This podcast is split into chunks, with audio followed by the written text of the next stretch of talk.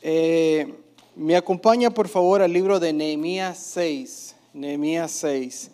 Una vez más, pues un placer para mí compartir la palabra esta noche. Como decía el pastor hace un momento, este es el último estudio, el estudio número 4 de una serie que hemos llevado por unos cuantos, unos cuantos meses. Y culminaremos en el libro de Nehemías, capítulo 6 versículo 1 hasta el 16, y me regala un amén, por favor, cuando ya lo tenga listo. Aleluya. Dice la palabra del Señor.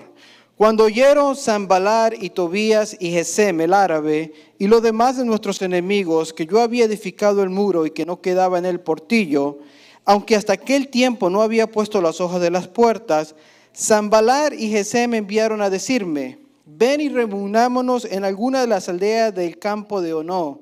Mas ellos habían pensado hacerme mal. Y les, envié, y les envié mensajeros diciendo, yo hago una gran obra y no puedo ir porque cesaría la obra dejándola yo para ir a vosotros. Versículo 4. Y enviaron a mí con el mismo asunto hasta cuatro veces y yo les respondí de la misma manera. Entonces Zambalar envió a mí su criado a decir, lo mismo por quinta vez en una carta abierta en sus manos, en la cual estaba escrito, se ha oído entre las naciones, y Jesmulo dice, que tú y los judíos pensáis rebelaros, y que por eso edificáis tú el muro con la mira según esta palabra de ser tú su rey, y que has puesto profeta para proclamar acerca de ti en Jerusalén, diciendo, hay rey en Judá. Y ahora serán oídas del rey las tales palabras, ven, por tanto, y consultemos juntos. Versículo número 8. Entonces envía a decirle, no hay tal cosa como dices, sino que de tu corazón lo inventas. Porque todos ellos nos, nos amedrantaban diciendo, se debilitarán sus manos de ellos y la obra no será terminada. Ahora pues, odio, oh fortalece tú mis manos. Versículo número 10. Vine luego a casa de Semaías, hijo de Dalía, hijo de Mehetabel, porque él estaba encerrado, el cual me dijo, reunámonos en la casa de Dios dentro del templo y cerremos las puertas del templo, porque vienen para matarte. Sí, esta noche vendrán a matarte. Entonces dije, un hombre como yo ha de oír ¿Y quién que fuera como yo entraría en el templo para salvar su vida? No entraré. Entendí que Dios no lo había mandado, sino que hablaba aquella profecía contra mí porque Tobías y Zambalá lo habían sobornado. Porque fue sobornado para hacerme temer así y que pecase y le sirviera de mal nombre con que fuera yo infamado. Acuérdate, Dios mío, de Tabía y de Zambalá conforme a estas cosas que hicieron. También acuérdate de Noadías, profetiza, y de los profetas que procuraban infundirme miedo. Y fue terminado pues el muro el 25 del mes de Elul, en 52 días. Y cuando oyeron todos nuestros enemigos, escucha esto muy bien, iglesia, temieron todas las naciones que estaban alrededor de nosotros y se sintieron humillados, y aquí viene lo más importante, y conocieron que por nuestro Dios había sido hecha esta obra. Padre, en el nombre de Jesús te damos gracias por esta noche, Señor. Gracias por la salud, Señor. Gracias porque podemos estar aquí en tu casa, Señor, adorándote, alabándote, escudriñando tu palabra, aprendiendo de ti cada vez más, Señor. Espíritu Santo, te damos libertad esta noche para que sea tú tocando y moldeando los corazones de todos los que estemos aquí presentes, Señor. Fluye por medio de mi voz, Espíritu Santo, que no sea yo predicando, sino que sea tu Espíritu con poder, Señor, llevando tu palabra. En el nombre de Jesús. Amén y amén.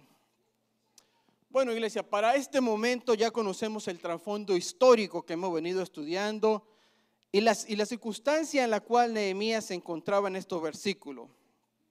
Hablamos la primera vez de cómo fue que se separó el reino eh, en lo que conocemos hoy día como el reino del norte, el reino del sur.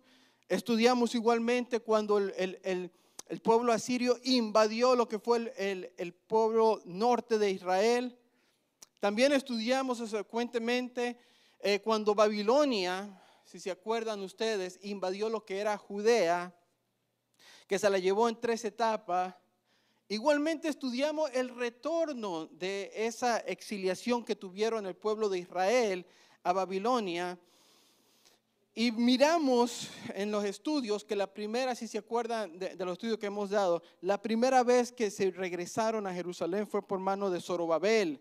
Estudiamos estos dos estudios hacia atrás. Y dice que Zorobabel su prioridad era de construir el altar de Dios, el templo de Dios. Y tuvimos una bella enseñanza esa vez. Después estudiamos la siguiente el regreso que fue por mano de Esdra, y esto fue lo que estudiamos el miércoles pasado para los que estuvieron aquí, ¿verdad?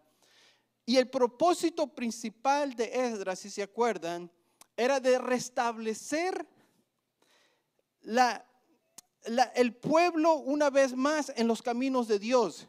Si se acuerda, se habían apartado y se habían mezclado con la gente, con los pueblos aledaños a Jerusalén, con todos los filisteos eh, y los fereceos y toda esta gente que ellos no se suponían que se deberían de mistiar, ellos empezaron a mistiar y el propósito de Esdra fue ese, de traer ese avivamiento espiritual a la gente y decirle, no, no, no, no, no, señores, así no es la cosa. Acabamos de pasar 70 años de esclavos en Babilonia y vamos a volver a caer en el mismo error. Y fue una bella enseñanza que culminamos la semana pasada. Hoy vemos la tercer regreso que tuvo el pueblo y fue por manos de Nehemías. Su prioridad fue simple, era construir o reconstruir los muros de Jerusalén, como lo acabamos de leer. El capítulo 1 de Nehemías nos presenta a Nehemías como el copero del rey Altajerje. Y dice la palabra de Dios que viene un exiliado que regresa de Jerusalén a Babilonia y se encuentra con, con, perdón, con Nehemías y le dice, Nehemías, el pueblo ha decaído y las murallas están tiradas, hechos ceniza. Dice que cuando Nehemías escucha aquella noticia, se quebranta su corazón, dice que se llena de silicio, rompe sus prendas y hace duelo y se pone en oración. Al siguiente día o la siguiente semana, no dice específicamente, dice que va hacia donde el rey y el rey lo mira y le dice, oye Nehemías, ¿por qué andas achicopalado? Como dicen por ahí, ¿verdad? Nehemías le dice, bueno, rey, es que yo aquí gozando de los placeres del palacio, comiendo buena comida, teniendo una buena vida, pero en Jerusalén los muros están caídos. Y el rey le dice, bueno, Nehemías, ¿sabes qué? Te voy a conceder lo que tú quieras. ¿Quieres ir para Jerusalén reconstruir? Sí. Y le da permiso y le da carta en mano para que él pueda ir para Jerusalén a reconstruir los muros que estaban caídos. Y aquí llegamos al capítulo número 6. Y eso es una pequeña sinopsis de lo que es el capítulo 1 al capítulo 5. Le recomiendo que cuando llegue a su casa usted lo lea usted mismo. Pero llegamos al capítulo 6 y nos encontramos a Nehemías en medio de acusaciones, de confusión, de resistencia por parte del enemigo. Justamente como lo vimos una vez con Zorobabel y como lo vimos la semana pasada con Esdra. Llega Nehemías y el enemigo está acosándolo. Y si nos ponemos atención, aquí hay dos lecciones que me gustaría que, que aprendiéramos. La primera es que el enemigo, cuando usted sabe que usted hace una obra para Dios, siempre le va a poner persistencia. Siempre que usted se disponga a venir todos los miércoles para la iglesia, le va a salir algo. Si usted dice, este viernes sí voy a ir para, para la célula de la hermana María, cerramos este viernes porque no vamos para afuera. Siempre va a haber oposición. Cuando el hombre o la mujer de Dios se pone en el camino de Dios y dice, quiero cambiar mi corazón para bien, lo primero que usted va a encontrar, hermano, no es que los cielos se van a abrir y le va a caer dinero gratis. No, lo primero que va a encontrar es oposición. Si no me creen, miremos la vida de Job. El enemigo primero le quita a la familia, le quita a sus hijos, le quita a sus hijas. No se queda conforme con eso. Le quitó todo financieramente hablando. Dice que le quitó los caballos, los camellos, que eran incontables. Todos se le fueron de la noche para la mañana. ¿Se conformó el enemigo con eso? No, ¿verdad? Después, ¿qué pasó? Le manda una enfermedad, dice la palabra de Dios. Y en una enfermedad tal, dice, que agarraba las brasas y se arrascaba con ellas para sentir un poco de alivio. Y así vemos. El punto es que el enemigo, cuando quiere alcanzar algo en su vida, se va a notar persistente. Cuatro veces, dice la palabra que acabamos de leer, el enemigo le manda una carta a Nehemías para que se reúna. Fueron cuatro veces y una quinta que después fue a carta abierta, que ahorita vamos a entrar en ese tema. Pero el punto es que cuando el enemigo quiere descarriar, cuando él quiere cumplir un propósito en la vida de una persona que está tratando de vivir una vida santa, el enemigo se va a enseñar persistente y consistente. Lo vemos igualmente en la vida de Daniel. ¿Se acuerdan que Daniel siendo un joven, cuántos días tuvo que pasar orando para que esa oración fuera recibida? 21 días, ¿verdad? Fueron 21 días. Pero no, no solo paró allí, ¿verdad? Después, ¿qué le pasó a Daniel? Lo metieron al fuego de horno, ¿verdad? a ese horno de fuego que decía que estaba siete veces más caliente de lo normal. Y aún siendo ya una persona de edad avanzada, lo tiran al pozo de los leones.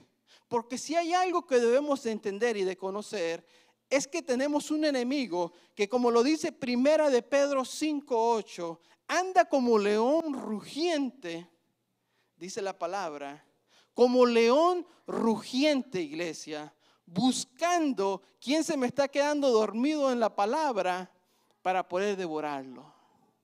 Y esa es una verdad que nosotros como cristianos, como pueblo de Dios, tenemos que tener muy presente en nuestra vida. Tenemos un enemigo y ese enemigo no descansará. Y si usted le da un poquito de cabida, créame que él se va a tomar todo el brazo, como dice, como dice el dicho por ahí. Lo segundo que aprendemos de estos versículos que leemos es acerca de la tenacidad de, de Nehemías. Cuatro veces el enemigo le manda una carta para juntarse y cuatro veces él le dice, I'm sorry, my friend, pero yo estoy ocupado. Fueron cuatro veces, hermano. Y las mismas cuatro veces él le dice, no puedo, estoy ocupado con, haciendo mi obra. Y este es uno de los problemas muy grandes que vemos hoy en día. Que muchos cristianos lamentablemente no somos persistentes. Llega el primero del año, 21 días de oración. Muchos nos ponemos como propósito de leer la Biblia. ¿Cuánto la leemos al año? No levante la mano, por favor, hermano. Nos ponemos una meta. Hoy sí voy a perder 20 libras. Y en 15 días se nos olvida todo, ¿verdad? Pareciera chiste, hermano, pero es algo muy en serio. El, Hijo de Dios el cristiano, el hombre y la mujer de Dios, tiene que aprender a ser persistente en la palabra de Dios. Porque si no somos persistentes, si no insistimos, si no leemos la palabra diario, si no nos llenamos de la palabra de Dios constantemente, el enemigo va a aprovecharse y va a querer empezar a meter cizaña poco a poco para desviarlo de las cosas de Dios. Nehemías era un hombre que tenía sus prioridades bien establecidas. Cuando le mandaron las cuatro invitaciones, le dijo, I'm sorry, yo estoy muy ocupado haciendo lo que el Señor me mandó hacer. Y si hay un factor común entre los grandes hombres de Dios de la Biblia, porque esto no es exclusivo para Nehemías, si hay un factor común que vemos entre todos los grandes hombres de la Biblia, se podría decir, es que todos fueron persistentes ninguno tiró la toalla. Los que tiraron la toalla, así como lo hizo Saúl, si ustedes se acuerdan, no pasaron a lo que conocemos hoy de la Biblia como grandes hombres. So, un factor que todo cristiano debe tener es la persistencia en la palabra de Dios. Santiago 4:10 nos dice esta bella promesa, someteos a Dios, resistir al diablo y él huirá de vosotros. Resistir un poco, dice, resistid un poco y él huirá de vosotros. So, aunque venga la persistencia del enemigo, la palabra de Dios es clara. Nuestro trabajo, iglesia, es de resistir. Y la pregunta esta noche para la iglesia es, ¿quién va a persistir más? Si usted está pasando por una tentación en este momento, si usted está pasando por un problema familiar, por un problema en el trabajo, por un problema con su cónyuge, la palabra para usted esta noche, iglesia, es, ¿quién va a resistir más? Y ahí se lo dejo como tarea. Llegamos al versículo número 2. Dice la palabra de Dios que acabamos de leer. Entonces enviaron a decirme, ven, reunámonos en alguna de las ideas del campo de honor. El campo de honor eh, era mm, un área en, en, lo que se conoce como el área de Benjamín. Acuérdense que estudiamos que Benjamín era un injerto de tierra en lo que se conocía como Judá. Y, ellos le dicen, ven, ven, aquí a la casa de Benjamín, reunámonos, mas ellos habían pensado hacerle el mal. La invitación que le hacen estos caballeros sonaba algo ingenua, algo pacífica. Ven, le dice, ven, reunámonos. Porque el enemigo muchas veces va a hacer eso con nosotros. Se va a querer poner una cara de amistad. Como que si es algo normal. Oh, vente, reunámonos. Hay como un aire como de amistad que se puede ver en las palabras de estos caballeros. Mas Nehemías, conociendo la palabra de Dios, supo que ellos lo que querían era el mal para él en vez del bien. Y esto es algo que me gustaría mencionar aquí, porque aunque la Biblia nos manda a nosotros como cristianos a buscar la paz, especialmente con la familia de Dios o la familia de Jesús, para hacerlo más aplicable a nuestra iglesia. Aunque la palabra de Dios nos indica que nosotros debemos de buscar la paz, Mateo 10, 16 nos dice que nosotros debemos de ser sagaces o prudentes como la serpiente y sencillos como las palomas. So debemos de tener un balance en lo que es de hacer sagaz y ser sencillo. Y Nehemías es un ejemplo claro en cómo una persona puede tener ese balance en su vida. Aquí lo vemos con la sagacidad. Vemos que cuando los enemigos le mandan a pedir una invitación para que fuera a hablar con ellos, él cuatro veces le dice, I'm sorry, my friend, estoy ocupado con mi obra. Mi llamado no es venir aquí a Jerusalén a hablar con estos caballeros. Mi llamado es estar en la familia de Jesús para servir en esto. Y no me puedo desviar y no puedo salirme de mi llamado tan solo porque un mentado sabar se le antoja que yo vaya a hablar con él. Mi convicción son directas en mi mente. Yo sé dónde estoy, yo sé para dónde voy y yo sé lo que quiero hacer en el nombre de Jesús. Y esto es algo que el hombre y la mujer de Dios debe tener en su mente. El hombre y la mujer de Dios que no tiene un plan para su vida, que no sabe para dónde va, que no sabe lo que quiere hacer en cinco años, en cinco años le aseguro que va a estar está haciendo exactamente lo mismo que está haciendo hoy. Y como lo estudiamos en la célula la semana pasada, usted es hoy el resultado de ayer. Si usted hoy es un camionero, si usted hoy es un electricista, un plomero, sea lo que sea que usted sea, hermano, usted lo es hoy porque hace 5 o 10 años atrás usted se puso en su mente hacer eso. Es decir, que si usted quiere hacer algo mañana, es hoy, iglesia, que usted tiene que planear para eso. Y esto lo tenía bien claro Nehemías. Él sabía cuál era su propósito. El único propósito que tenía este hombre en su mente era de construir los muros. Y que porque se venga Salabar o que se venga Jeremín o que se venga quien sea, él no se desvió de su propósito. El segundo punto que vemos es que en medio de las injusticias, en medio del problema, del caos, de todo lo que estaba viviendo con este pueblo alrededor, porque no era solo los enemigos lo que lo estaban eh, molestando a él, eran los mismos israelitas mismo israelita, y no solo los israelitas, hasta un sacerdote que vamos a ver en un momento que lo quiso desviar de su propósito. So, no era solo que este hombre estaba peleando con lo de la calle, sino también estaba peleando con los hermanos de la familia de Jesús. ¿Cómo la ve? Y es que es una verdad bíblica. Muchas veces la oposición la vamos a encontrar con nuestros familiares, con nuestros amados, con nuestros amigos. Y nosotros debemos, como cristianos, una vez más, aplicando la prudencia que nos dice Mateo 10, saber, ser sagaces, entender si algo viene de Dios o si algo no viene de Dios. Porque nosotros debemos de saber cómo pesar los espíritus. Y llega y dicen que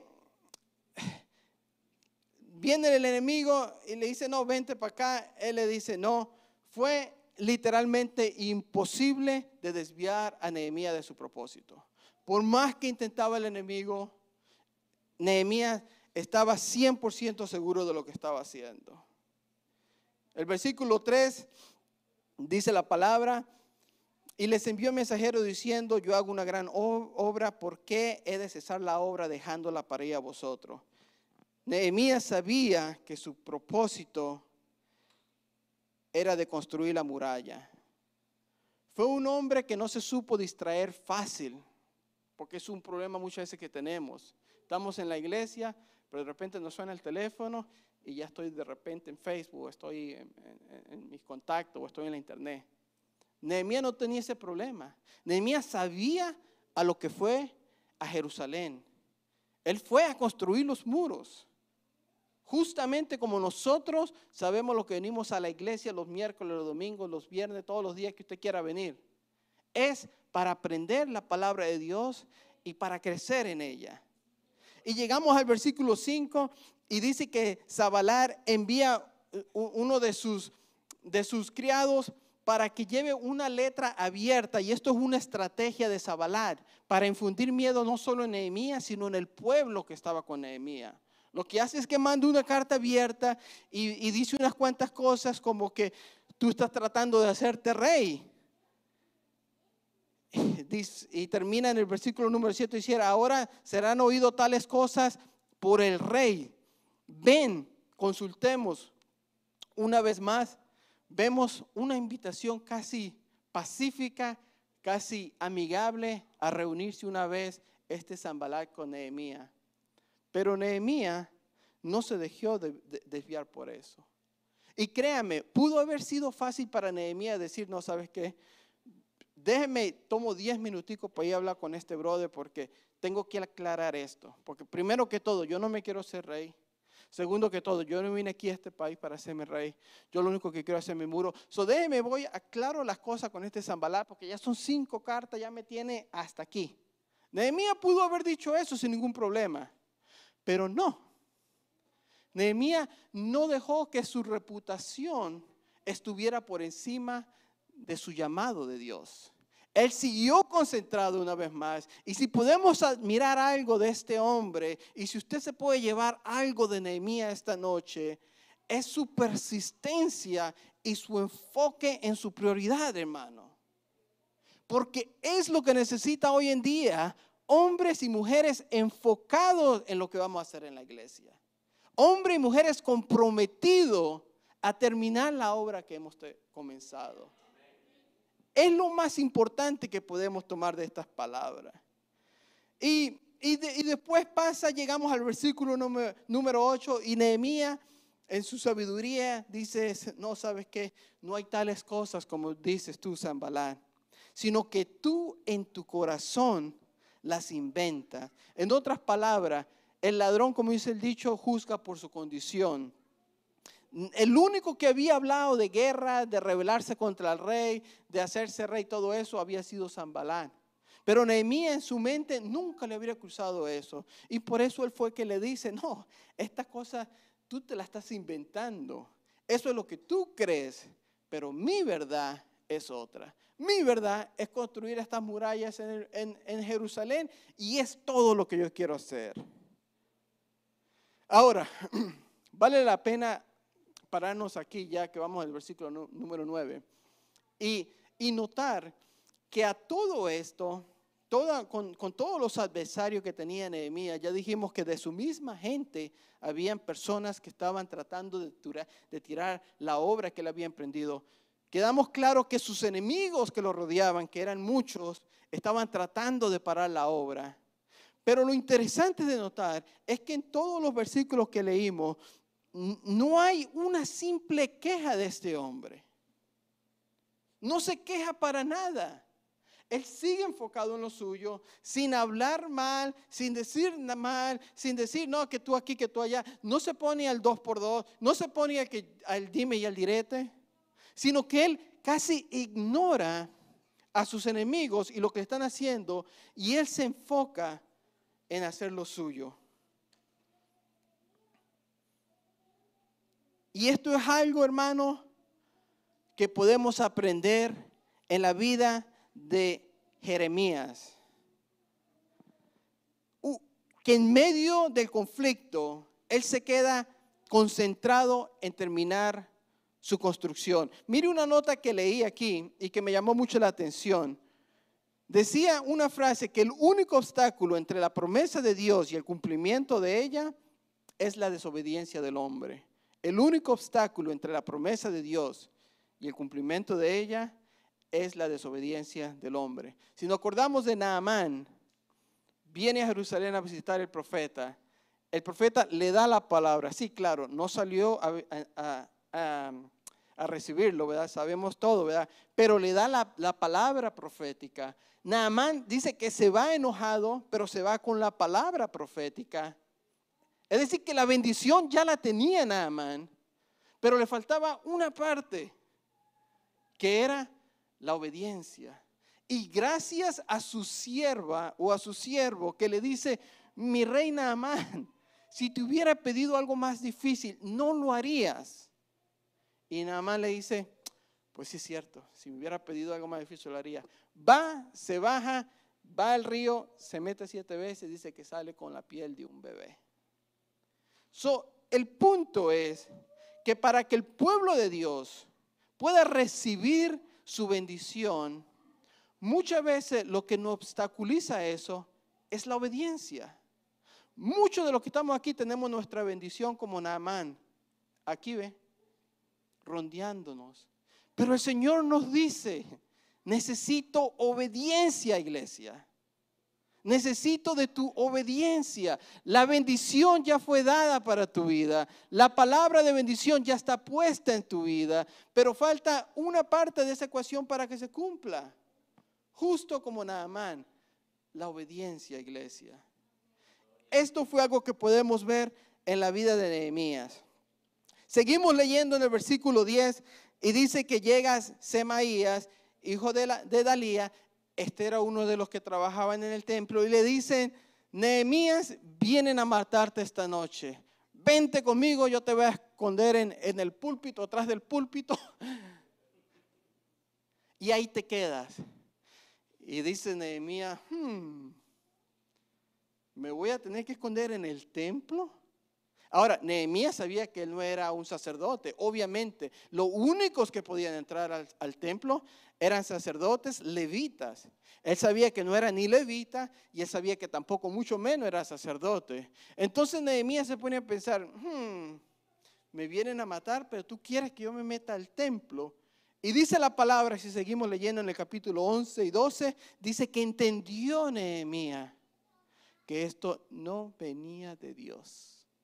Y ahí va otro punto interesante. ¿Cuánto usted conoce la Biblia, hermano?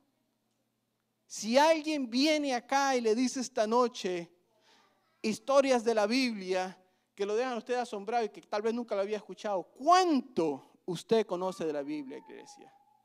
Yo sé que estamos aquí para aprender, pero a la misma vez debe ser una actitud personal el aprender la Biblia en congregarnos, en ir a células, en ir grupos pequeños, en hacer preguntas. Si hay algo hermoso de las células y de, hacer eh, ejercicio o actividades como lo que vamos a hacer este fin de semana, es eso.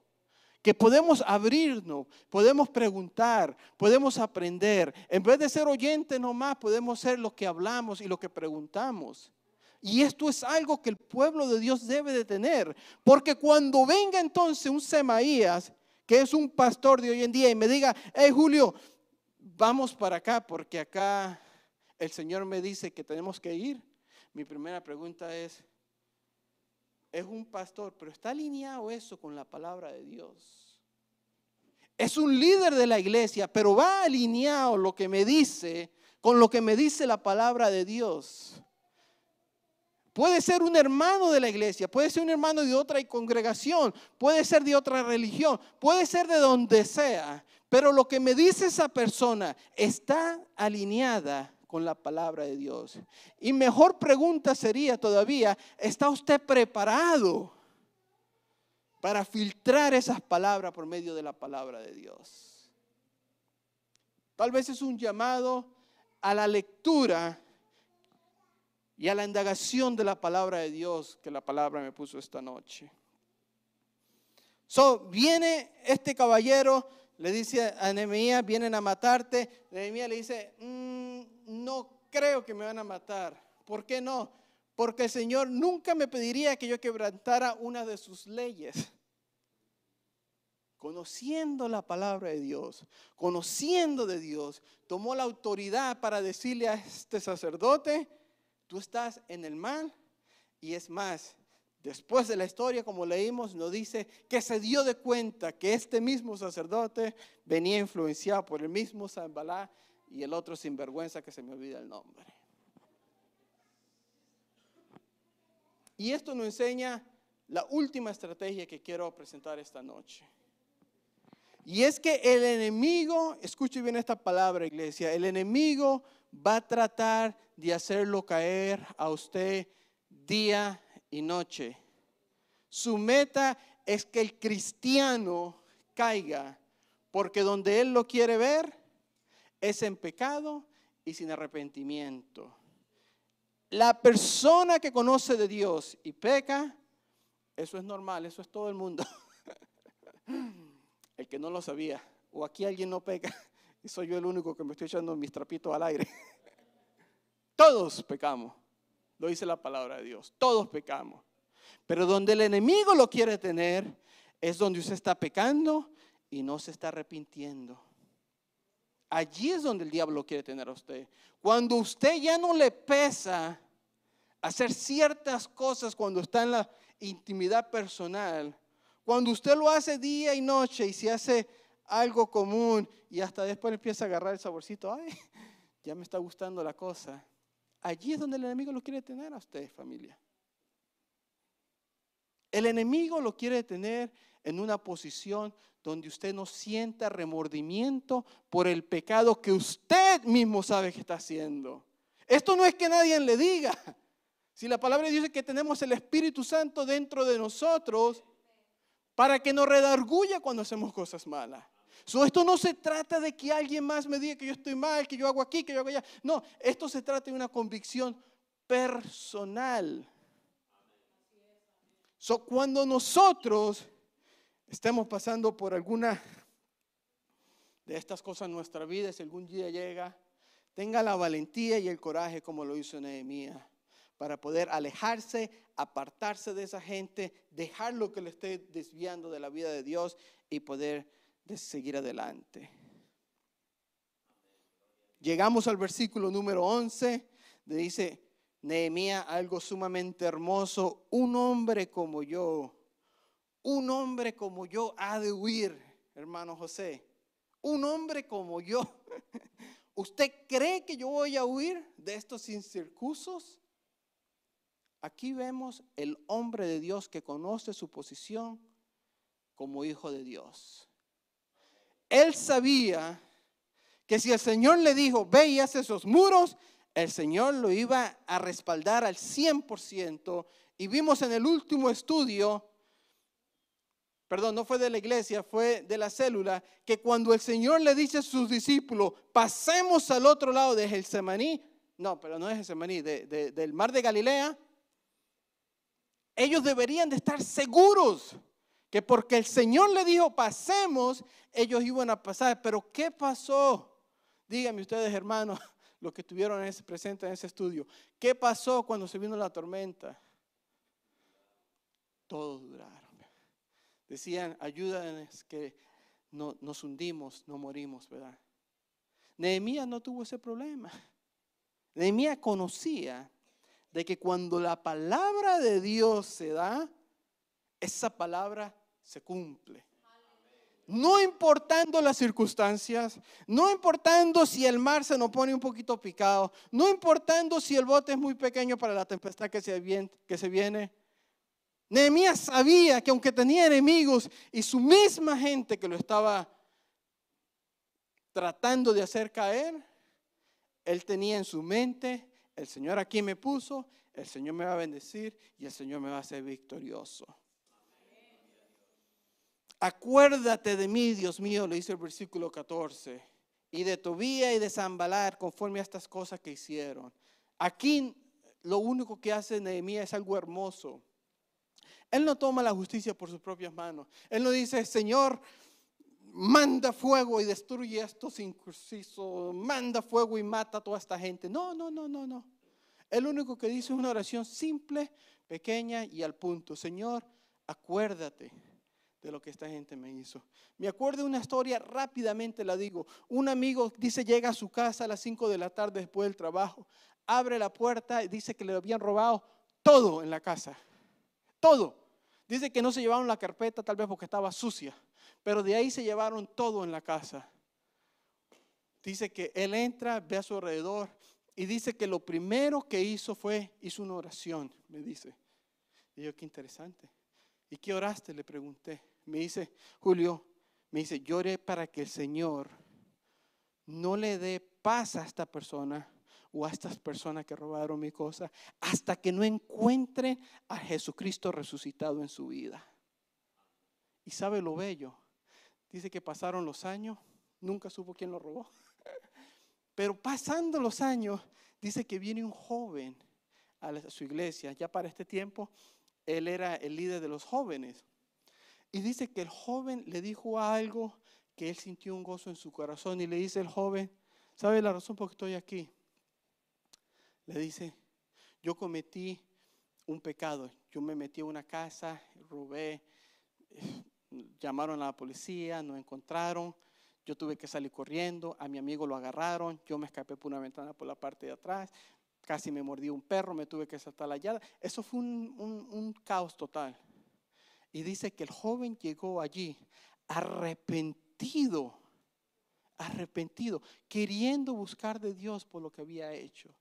Y dice mi amigo Achufu, dice, yo en ese momento sentí la paz de mi oración hace cinco años atrás. Eso es lo que hace la oración. Así es que funcionan las cosas de Dios.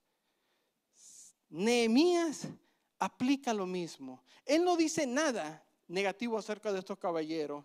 Lo único que le dice el Señor es, Señor, acuérdate de mis enemigos. No hay nada malo en eso. Porque lo que estaban haciendo estos hombres, si usted se pone en los zapatos de Nehemías, yo pienso que es algo de honrar del hombre. Y después dice la palabra ya para ir culminando en el versículo 15, y fue terminado pues los muros el 25 del mes de Lul en 52 días.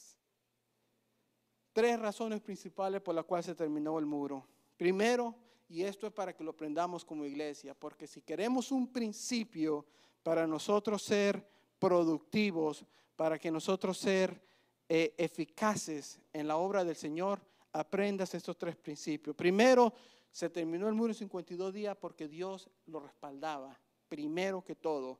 Segundo, porque tenían un líder con convicción, un líder con propósito, un líder centrado en lo que iba a tener que ser. Y por último, porque el pueblo trabajó junto para hacerlo. Es decir, iglesia, que si nosotros queremos hacer algo el día de mañana, el sábado, en nuestro campamento de varones, la próxima semana con el Family Fest, si tenemos la protección de Dios, un líder firme y con convicción que sepa lo que quiere y para dónde va, Y si trabajamos justo como iglesia, créanme que no hay absolutamente nada que va a parar la obra.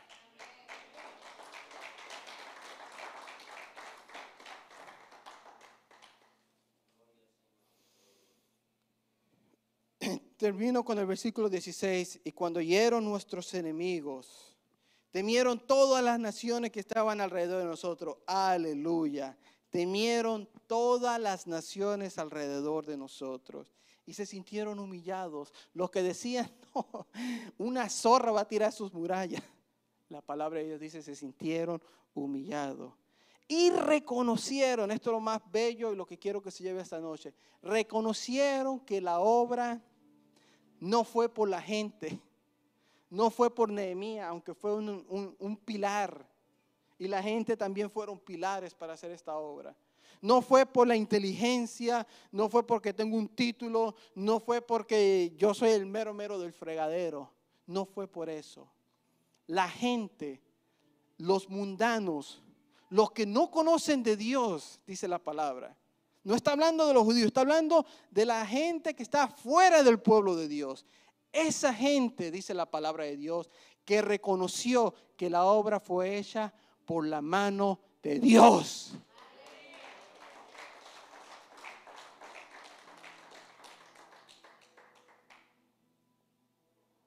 Son más o menos, perdón por el tiempo, sé que me pasé, fueron más o menos Dicen 52 acres lo que cubría esta área del muro. 52 acres, hermano. Yo le pregunté varias veces a Pastor Roberto, Pastor, más o menos como cuánto mide la iglesia para darme más o menos una idea y hacer la comparación. Una vez me dijo que medio acre, la otra vez me dijo que tres cuartos de acre, creo que me dijo. muy bien, le agarramos un pedazo al vecino, nunca supe cuál fue, ¿verdad? Pero pongámosle que sea medio acre, ¿verdad? 52, no, 135 acres es el área que cubre eh, en Jerusalén lo que es el muro. 135 acres. Y si decimos que la iglesia es medio acre, estamos hablando más o menos de 270 veces el tamaño de la iglesia para que usted se imagine la magnitud del trabajo que hicieron estos hombres en 52 días. 270 veces el tamaño de toda la iglesia, incluyendo el parqueo, obviamente. No fue una tarea pequeña, no fue una tarea pequeña. Fue una tarea grande, fue una tarea ardua, fue una tarea difícil.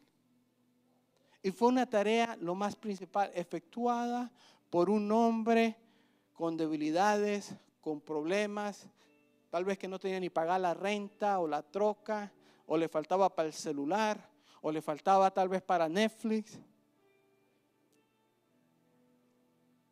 Y eso es lo bello de esta enseñanza.